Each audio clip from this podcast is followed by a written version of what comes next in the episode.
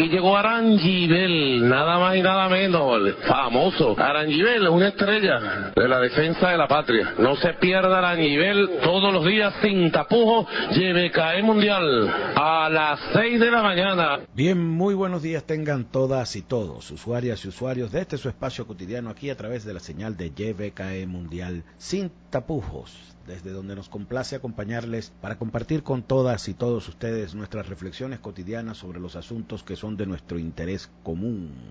Estamos ya a miércoles, miércoles 23 de septiembre de 2015. Y por supuesto, lo primero que nos corresponde hablar, ya que no estuvimos al aire el día de ayer, es eh, el encuentro entre los presidentes eh, Santos y Maduro de Colombia y Venezuela, así como los presidentes Tabaré Vázquez del Uruguay y Rafael Correa del Ecuador, quienes dieron lugar a la tan esperada reunión para resolver el problema de las diferencias que hay en la frontera entre Colombia y Venezuela. Lo primero que tenemos que decir eh, al respecto es, tal como habíamos comentado en su oportunidad, esta no era una reunión en la que había que esperar una solución de inmediato ni definitiva a este problema tan delicado. De haber sido así, hubiese quedado como una irresponsabilidad, primero que nada, lo que ha estado sucediendo. Una irresponsabilidad, digamos, de parte de los presidentes de Colombia y Venezuela. Hubiera quedado como que fue un asunto antojadizo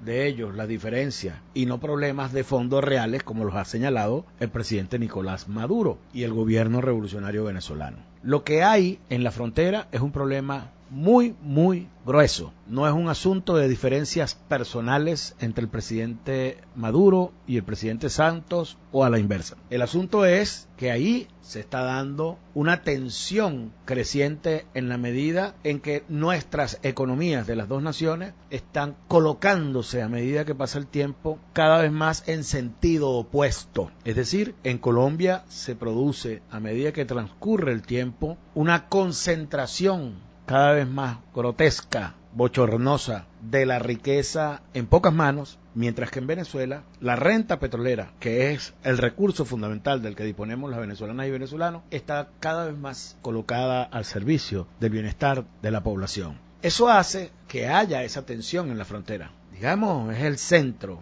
medular, donde se resume todo el problema del bachaqueo, del contrabando de extracción, el problema del desplazamiento de Colombia hacia Venezuela, con la invasión de violencia que eso nos trae, una cultura de violencia que no es venezolana, en fin, todos los problemas que conocemos que ahí hay. Eso no es un asunto que surge de un distanciamiento personal o un desacuerdo personal que en un momento determinado se produzca entre los mandatarios. No, es un problema de fondo, como lo hemos dicho que si se hubiera resuelto solamente con una conversación, estaríamos en problemas. Estaríamos en graves problemas en la revolución bolivariana, porque significaría que la sociedad se puede transformar con base en un decreto o con una conversa, ni siquiera con un decreto. Eso sería verdaderamente ridículo pensarlo en esos términos. Si algo quedó evidenciado en la rueda de prensa que dieron los mandatarios ahí reunidos este día lunes, es que efectivamente el asunto no es fácil. No es fácil. Y esos rostros adustos que vimos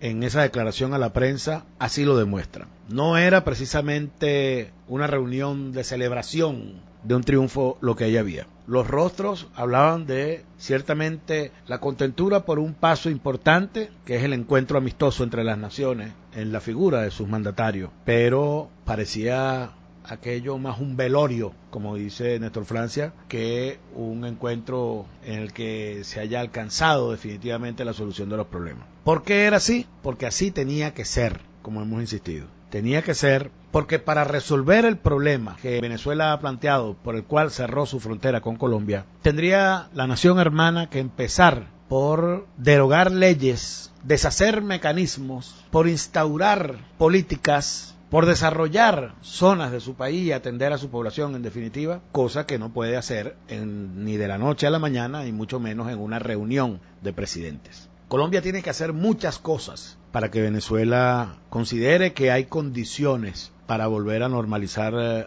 el libre tránsito en la frontera y que se asegure que no van a seguir perturbándose ni la tranquilidad de los venezolanos ni nuestra economía con los desmanes que desde Colombia se han urdido para hacerse de un bienestar que no les provee su propia nación sino que lo consiguen acá gracias a la revolución bolivariana. Entonces tenemos, lo primero, que quedar claros en que la reunión cumplió el propósito para el cual estaba prevista esa reunión, que es el de acercar a los presidentes para disminuir las tensiones que pudieran conducir por la falta de comunicación y de encuentro a niveles de confrontación mucho más indeseables todavía, como por ejemplo una confrontación armada entre las naciones, que es a lo que apuesta el plan macro que está detrás de toda esa actuación irresponsable de Colombia, del gobierno colombiano contra nuestra nación. La búsqueda de que nos enfrentemos en una conflagración que permita la intervención de la comunidad internacional, entre comillas, la OTAN y en definitiva el imperio norteamericano, en territorio venezolano con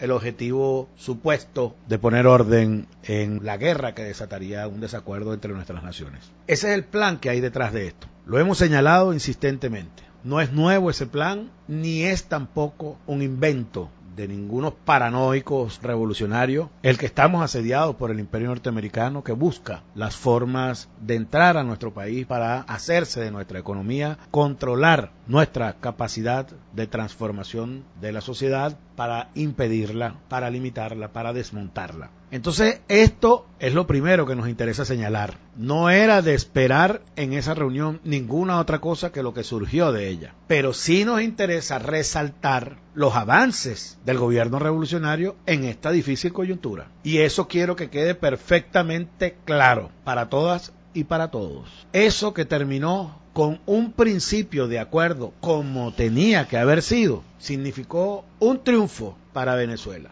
Y significó en muchos aspectos pero yo lo resumo en tres puntos fundamentales. En primer lugar, Santos reconoció la existencia de bandas delictivas de narcotráfico y contrabando en la frontera, así como de manejos ilícitos con la moneda venezolana. No entró en detalles, lo dijo muy con su entrecejo fruncido, con el desagrado propio de quien tiene que aceptar una verdad insoslayable.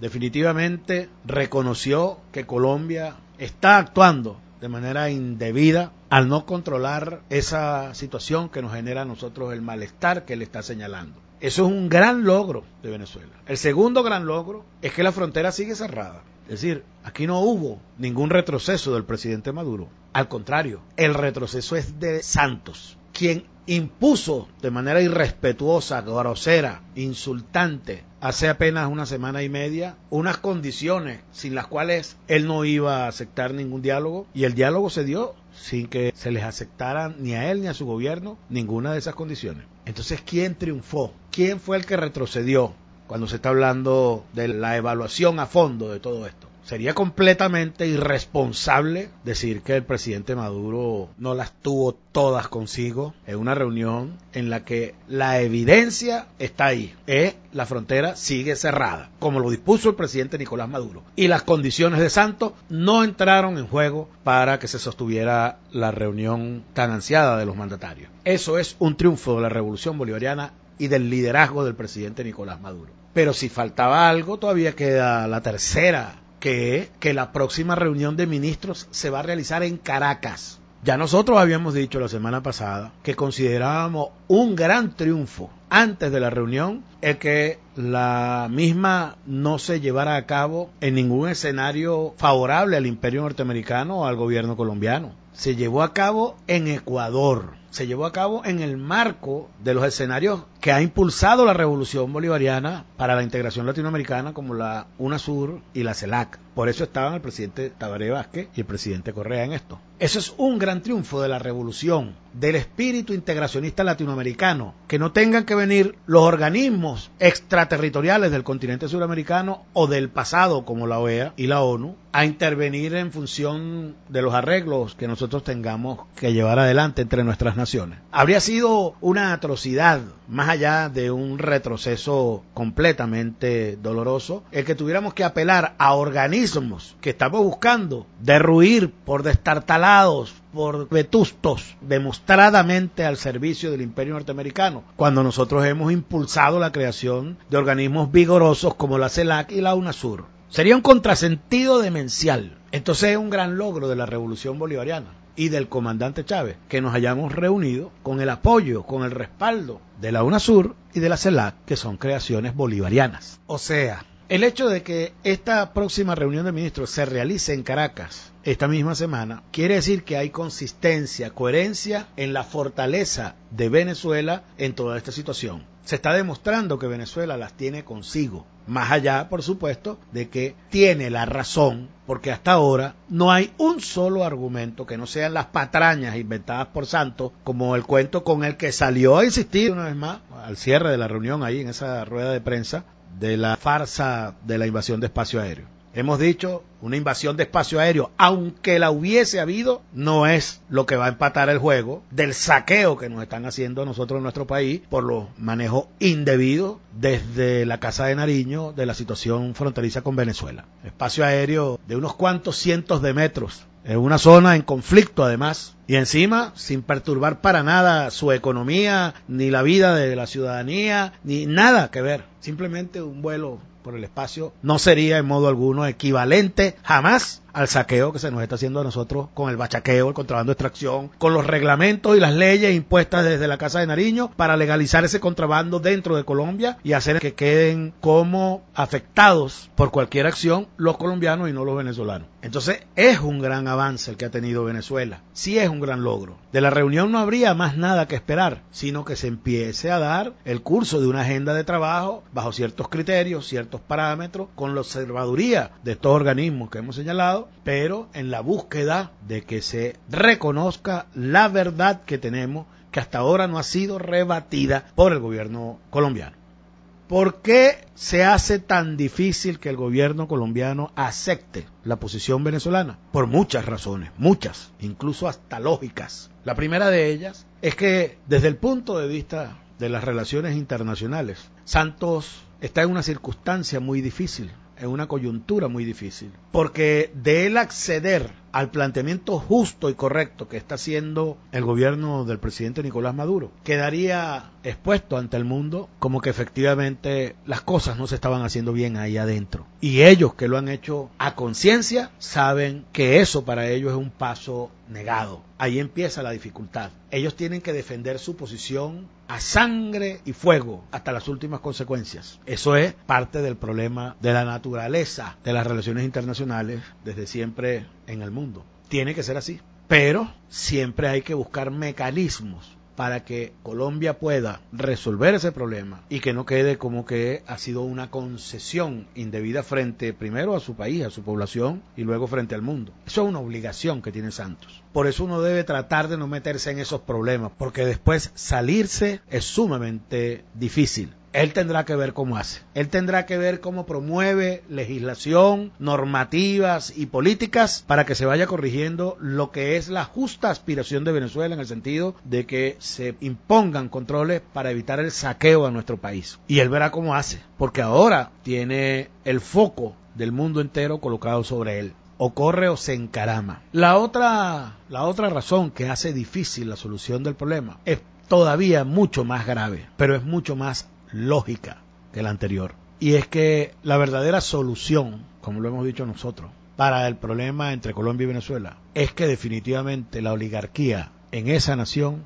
deje de obstaculizar la historia y le dé paso al pueblo para que avance la construcción de un modelo de justicia y de igualdad social como el que estamos construyendo en Venezuela, que apenas en sus primeros pasos ya está viéndose cómo efectivamente es este el modelo correcto en la medida en que Colombia no puede soportarlo, no puede convivir con nuestro sistema de justicia y de igualdad como vecino. Esa es la constatación de que el modelo que estamos nosotros impulsando en Venezuela es el correcto, el de la búsqueda de la igualdad social, con todos los obstáculos y dificultades que haya en el camino, para que el capitalismo entienda que el curso de la historia es indetenible cuando los pueblos se deciden a alcanzar su bienestar a partir de una idea de soberanía, de independencia plena y que arriesga todo por la conquista de ese bienestar, en esa medida es irreversible la historia. Pareciera que es más lógica y más difícil, pero es la solución definitiva al problema entre Colombia y Venezuela y al problema entre los países del mundo. Porque la gran conflagración mundial hoy por hoy es la que hay entre los sectores elitescos, los sectores hegemónicos de la sociedad de hoy en día, tratando de someter, sojuzgar, hundir en la miseria, en el hambre, a los pueblos del mundo entero. Eso es lo que trata de instaurar el imperialismo norteamericano hoy por hoy en el mundo, con más de 35 guerras dispersas a lo largo y ancho del planeta, que tiene que llevar adelante para lograr medio sostener el modelo neoliberal capitalista hoy por hoy en el mundo. Sin esa guerra de los Estados Unidos, no habría neoliberalismo hoy, no habría capitalismo posible. Porque Estados Unidos tiene que asesinar a los pueblos, tiene que batallar contra ellos para lograr mantener en el poder el capitalismo y el neoliberalismo. Por eso hay guerras hoy en el Pero en Venezuela estamos dispuestos a demostrar que la guerra será el último de los recursos en la medida en que entre en conciencia la derecha, que hoy tenemos en Latinoamérica y que comprenda que no hay manera de detener una historia que empezó, que tiene un curso de 200 años gestándose y que tiene planteado alcanzar el Olimpo de la justicia y la igualdad social a como dé lugar. En ese sentido, la reunión que se dio este lunes en Quito tiene un gran logro. El logro de condicionar el futuro de nuestros pueblos a la posibilidad de cada una de nuestras naciones. Eso es lo más importante. Y lo tienen que saber todas y todos los colombianos que están hoy en el país. Lo que hay en Venezuela no es un premio a la viveza de quienes se vinieron de la penuria para encontrar aquí un paraíso de posibilidades de manera anárquica, arbitraria e irresponsable. Los colombianos que están aquí saben ahora más que nunca que el bachaqueo no es la fórmula como nos vamos a entender, que no es saqueándonos como nos vamos a entender, que es con respeto y que es con lealtad al gesto que se les ha dado de atenderles con solidaridad, con afecto, con aprecio, con respeto a su condición de ser humano, pero que no es con la viveza del colombiano sabroso que con su vallenato a todo volumen quiere ensordecernos para atontar a nuestro pueblo mientras nos saquean con el contrabando y el bachaqueo. No es para eso que se les está dando la mano, es para otra cosa. Y se comprometen o verán qué hacen. Pero este proceso transformador en función de la justicia y la igualdad social, creado por el comandante Chávez e impulsado hoy por el presidente Nicolás Maduro, es para alcanzar bienestar, no para chulearlo, para llevárselo a su país contentos porque encontraron un paraíso para el saqueo. Se les está dando una nueva oportunidad y en todas las plazas Bolívar se están registrando los colombianos de buena fe, con el mejor espíritu solidario y de hermandad. No hagan uso indebido de eso. No vuelvan a patear la posibilidad de ese bienestar que se les está brindando en nuestro país gracias a la revolución bolivariana. Que lo sepan muy bien las colombianas y los colombianos en nuestro país. Lo que viene puede ser fácil si llegamos a ese acuerdo de hermandad verdadera, pero si no lo asumen va a ser muy difícil. ¿Y saben para quién va a ser más difícil? Para ustedes, por despreciar esta nueva oportunidad que les está dando Chávez y la Revolución Bolivariana. No sean malagradecidos, atiendan el llamado que se les está haciendo a la sensatez. No desprecien una vez más este gesto de hermandad. Vamos a la pausa que nos corresponde y enseguida estamos de vuelta con ustedes. Ya regresamos.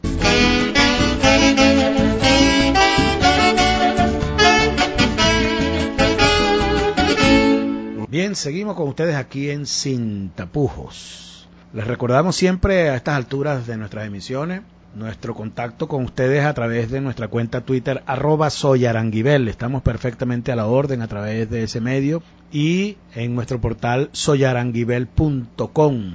En Facebook todavía no podemos decirle que nosotros estamos, sí estamos, pero no, no, no es una cuenta que tengamos así muy activa. De todas maneras, ahí colgamos siempre algunas notas en nuestro muro y también están a la orden, pero ese no es, digamos, nuestro medio fundamental, prioritario, pues, para contactarnos con todas y todos ustedes. En esa cuenta, arroba soyaranguibel, yo he colocado el día de ayer, anteayer y ayer, una serie de twitters donde están recogiéndose unos hechos que han sido presentados esta semana por el historiador Luis Brotón, un historiador español que tiene muchísima documentación, no solo datos, sino fotografías de todo el periodo franquista. Él tiene más de 10 años, oíganlo bien, más de 10 años investigando sobre el tema del franquismo y de todo de todo lo que ahí sucedió, los atropellos que se cometieron, la represión, los crímenes que se cometieron contra los republicanos que estuvieron en lucha contra la tiranía de Francisco Franco.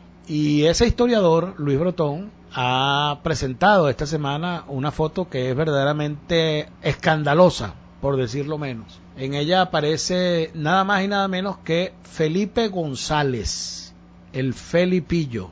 Ha aparecido en una foto durante el franquismo en la que se le ve en la primera fila en una marcha de la falange franquista, las fuerzas fascistas del franquismo, con su brazo en alto en el saludo fascista del Heil Hitler, bueno, y eso ha causado más o menos cierto escosor entre las filas de la derecha. Felipe González, como ustedes saben, pues se ha erigido en el gran doctor de la derecha venezolana. Lo tienen los dirigentes de la derecha y en particular la señora Tintor y, la otra señora y no sé cuánto, lo tienen a él como el papa, el papa de la derecha internacional.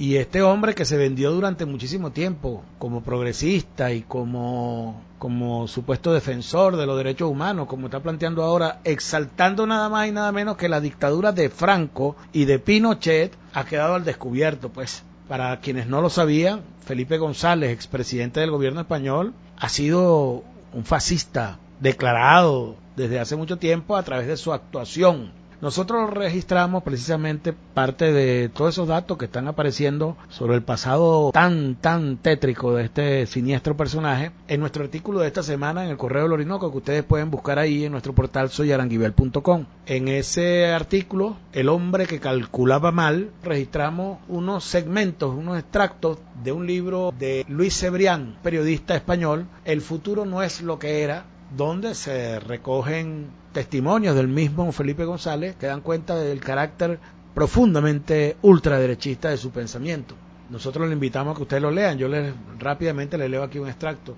Dice en ese libro que el general Manuel Gutiérrez Mellado, un general franquista, le pidió a González, después de muerto Franco, que esperara a que los de su generación se murieran para abrir el debate de lo que supuso la guerra civil española. En esa época gobernaba Adolfo Suárez todavía, pero Felipe González que después llegó a la presidencia de la República, fue el presidente que más tiempo ha tenido en el periodo que ellos llaman democrático en España, 13 años al frente de la primera magistratura, cumplió también su palabra de no abrir la boca con los desmanes que fueron cometidos por Franco y los esbirros del franquismo durante todo su periodo de dictadura, que hoy, 40 años después de la desaparición del dictador, todavía no se conoce ni lo más mínimo de la faceta de represión franquista, porque Felipe González no movió un dedo para eso. Bueno, en relación al tema de la frontera, del que sigo hablando, yo quiero compartir con ustedes una nota de prensa de esta misma semana en la que se da cuenta una vez más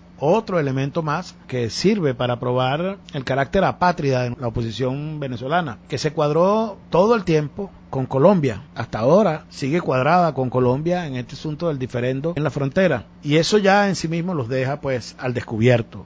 Una gente sin ninguna moral, ninguna ética, no tienen ningún sentido de patriotismo y eso los coloca ya contra la pared ante las venezolanas y venezolanos. Pero es que ahora es mucho más grave porque ha quedado completamente evidenciado que estaban, como nosotros lo señalamos muchísimo, estaban involucrados en los planes de derrocamiento de la revolución del gobierno del presidente Nicolás Maduro, acabar con la democracia venezolana a través de ese plan de saqueo desde Colombia de nuestra economía. Eso está demostrado son ellos quienes más se han lamentado públicamente con el cierre de la frontera. Obviamente ellos son parte interesada. De no haber sido así, pues no, no habría tanto apasionamiento en su defensa de la posición colombiana frente a la posición que tan digna y tan gallardamente ha mantenido Venezuela en defensa de su territorio, de su integridad, del bienestar de las venezolanas y venezolanos. Esta gente ha aparecido esta semana ahora dejando ver cómo efectivamente a ellos les afecta el cierre de frontera porque ellos estaban articulando un plan que les cuesta mucho dinero. Fede Cámaras Táchira ha dicho que están perdiendo 3 millones de dólares diarios con el cierre de frontera. ¿Qué quiere decir eso? Que ellos se benefician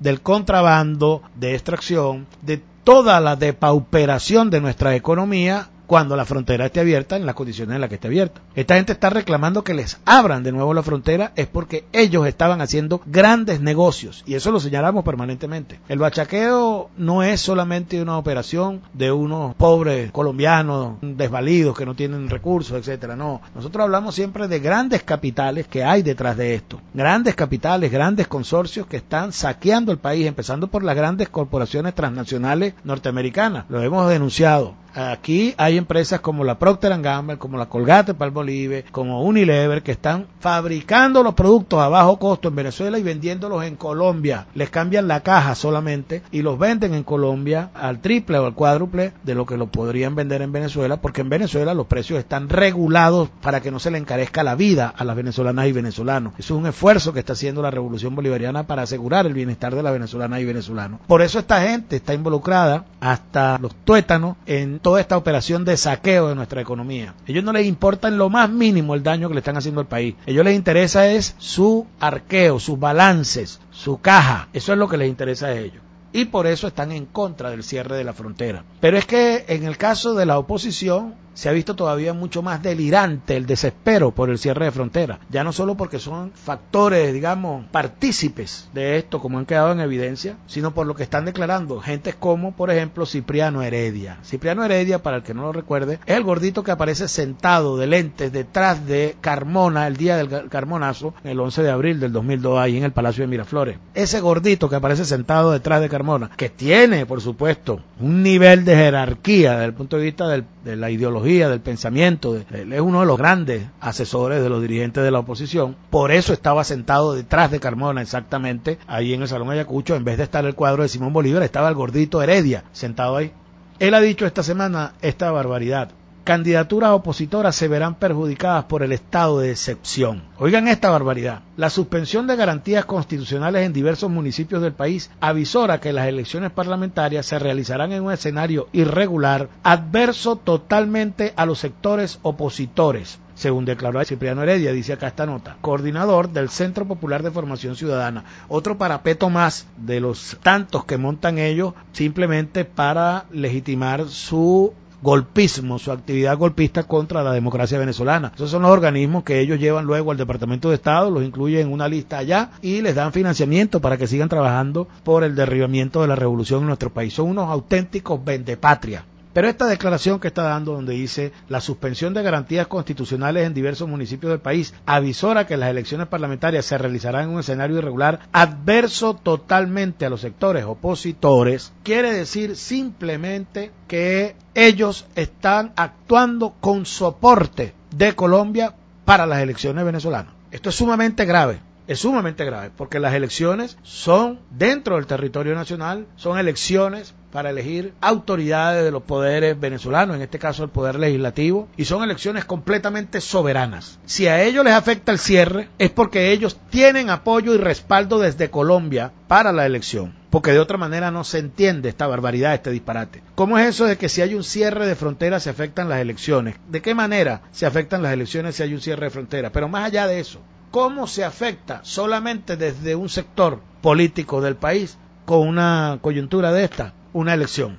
¿Cómo se afecta? Es decir, que a algunos favorezca y a otros no favorezca un cierre de frontera. ¿Podrá alguien explicar tamaño disparate, tamaña barbaridad? Esto es una cosa insensata, pero que debe tener una intencionalidad soterrada por debajo de la mesa y es el alerta que yo estoy tratando de hacer. Es el llamado que yo hago. Hay que estar sumamente pendientes de esto. Fíjense lo que dice este sujeto. Él dice que hay una suspensión de garantías en ningún caso ha habido suspensión de garantía. En Venezuela, si algún logro tenemos en la democracia profunda que nos trajo la revolución bolivariana, es que precisamente no se han suspendido las garantías ni en las peores circunstancias de agresiones contra la revolución, contra la legitimidad del gobierno, contra la decisión soberana del pueblo. Jamás se han suspendido ni en el gobierno del comandante Chávez, ni en el gobierno del presidente Maduro, jamás se han suspendido las garantías. Como si se hacía durante la Cuarta República de manera permanente De manera permanente se suspendieron las garantías, tanto que cuando llegó el comandante Chávez todavía había garantías suspendidas desde el gobierno de Rómulo Betancourt, que mantuvo casi una cosa así como 130 garantías suspendidas, entre ellas la de la libertad de opinión, de expresión, la libertad de reunión,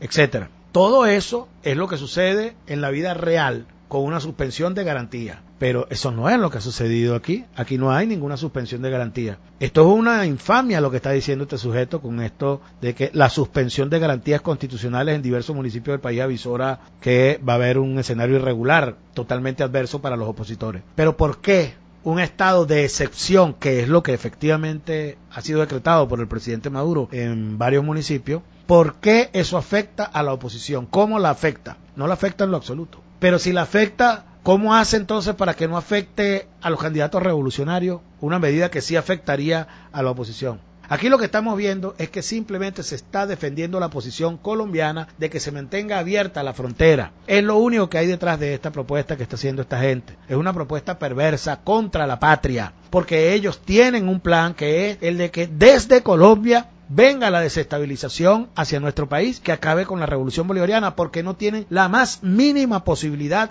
de aquí a la elección del 6 de diciembre como sector político en el país si lo hicieran por la vía democrática. No tienen la más mínima posibilidad y lo saben. Y eso lo demostró la irrita marcha que hicieron el día sábado pasado. El poquito de gente que fue ahí no llegó a reunir ni siquiera una gente medianamente apretada en una cuadra. Y eso los pone en evidencia los pone una vez más en evidencia como un sector que no tiene el respaldo en modo alguno que ellos andan diciendo. Ellos vienen por la búsqueda de un desconocimiento de las elecciones y los venezolanos no se lo vamos a permitir.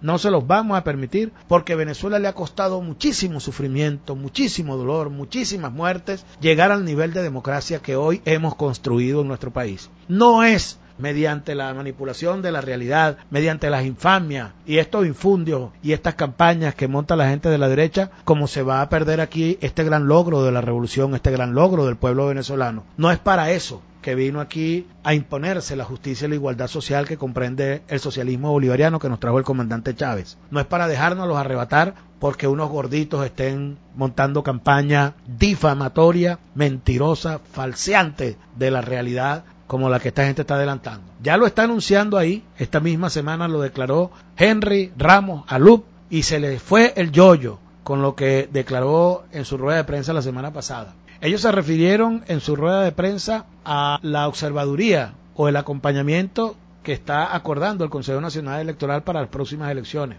Y el empeño de esta gente es que supuestamente no hay, que Venezuela o la revolución o el liderazgo revolucionario se estaría negando a observaduría. Una verdadera infamia que el pueblo sabe que es una mentira por completo. El pueblo sabe que aquí nunca antes hubo observaduría ni acompañamiento en ningún proceso electoral hasta tanto no llegó la revolución. Esto fue un logro de Chávez, para demostrarle al mundo que aquí había una democracia transparente, que no hay ningún tipo de arreglo por debajo de mesa. Eso lo inventó Chávez para que el mundo entero viera, constatara con sus propios ojos la realidad venezolana incluso contraviniendo la tradición del respeto a la soberanía y autodeterminación de los pueblos, que tiene vedado eso, como en Estados Unidos. En Estados Unidos nadie puede hacer observaduría, allá está vedado eso por completo, no se permite en modo alguno que alguien pueda hacer o pretender siquiera hacer una observaduría en las elecciones norteamericanas. Así es en todas partes del mundo, en esa democracia representativa que ellos se, se vanaglorian de promover. En Venezuela hay observaduría porque hay una intención de mostrar la transparencia de nuestros procesos, tal como lo planteó el comandante Chávez y como lo ha continuado haciendo el presidente Nicolás Maduro. Por eso hay que estar atentos. Esta gente sigue empeñada en venderse como que ellos son quienes promueven la presencia de observadores en las elecciones. Y eso hay que verlo con mucho detenimiento, porque forma parte de un plan. Ya le dejó, como digo, al descubierto Henry Ramos Alú con esa declaración esta semana donde dice que ellos van a invitar, así no estén autorizados por el Consejo Nacional Electoral, a organismos como la Internacional Socialista, que de socialista no tiene nada, aun cuando no se les permita hablar, ellos van a traer a esa gente, van a invitar a sus senadores ultraderechistas de la Unión Europea, esos que han estado desde allá pegando el grito contra Venezuela, a eso lo quieren venir a traer el día de la elección para que desde acá den declaraciones que falseen la realidad ese día. Vamos a estar muy atentos. Se está montando una operación de conspiración contra la democracia venezolana y la están montando para ese día de las elecciones trayéndose su gente de sus organismos ultraderechistas del mundo entero. Pero de eso vamos a seguir hablando en próximas entregas. Por lo pronto me toca despedirme deseándole que los dioses les sean propicios y las ocultaciones médicas favorables. Será hasta una nueva oportunidad. Chao. Vamos comandante a la pelea, todos esperamos tu proclama, porque con tu ejemplo venceremos. Eres faro el norte y el mañana. Vamos comandante a la pelea, todos esperamos tu proclama, porque con tu ejemplo venceremos Eres faro el norte y el mañana, comandante tierra y pan, la bondad, siembra de la historia, comandante un pueblo vio el camino al socialismo y libertad. Comandante tierra y pan, la bondad, siembra de la historia, comandante un pueblo vio el camino al socialismo y libertad. Los que quieran patria, que vengan conmigo, porque el comandante es un amigo. Firmen la ternura y la pasión y sigue los sueños del libertador. Los que quieran patria, que vengan conmigo, porque el comandante es un amigo, firme en la ternura y la pasión, y sigue los sueños del libertador, y sigue los sueños del libertador, y sigue los sueños del libertador, y sigue los sueños del libertador.